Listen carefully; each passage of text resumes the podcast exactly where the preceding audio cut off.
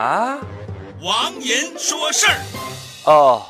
这两天，我的朋友圈被一个九岁的成都小男孩给刷屏了，只因一道开灯和关灯的数学题，小男孩的答案和给出的标准答案不一样，一时间家长、老师和各个高校的大学生也都蒙圈了。最后证明，小男孩竟然是对的。朋友们呐，这本是一件敢于质疑权威、表达自己的好事啊！但是我隐隐的感觉，它正在变成一股邪风，吹进每个家长群。奥数之风不会再刮起来吧？奥数本来是提升学。学生的抽象能力和逻辑思维能力的一种游戏，它是分人的，不是每个人都适合。在某些教育体制下，为了选拔人才，不得不进行严苛的测试。于是，那些上知天文、下晓地理、中晓人和的才子，永远是面临高考的学生。即便这些知识在余下的生命里再也无缘相见，而真正掌握学习的方法和明白为什么要学习这些知识的人寥寥无几。这只是可悲的一面，另一面就是那些想把孩子培养成特长生的家长。李娜的网球打得出色了，一群家。家长疯狂的让自己孩子学习网球，丁俊晖的台球打得好了，又一帮家长给自己的孩子买来了球杆。道理很简单，行不行的，咱先试试。喏，谁都明白，在多元化的社会里，应该有多元化的人才。可是这种多元化也成了一种选拔和一种压力。天啦噜，整个人都累得不对了，只能但愿我的担心是多余的。哎，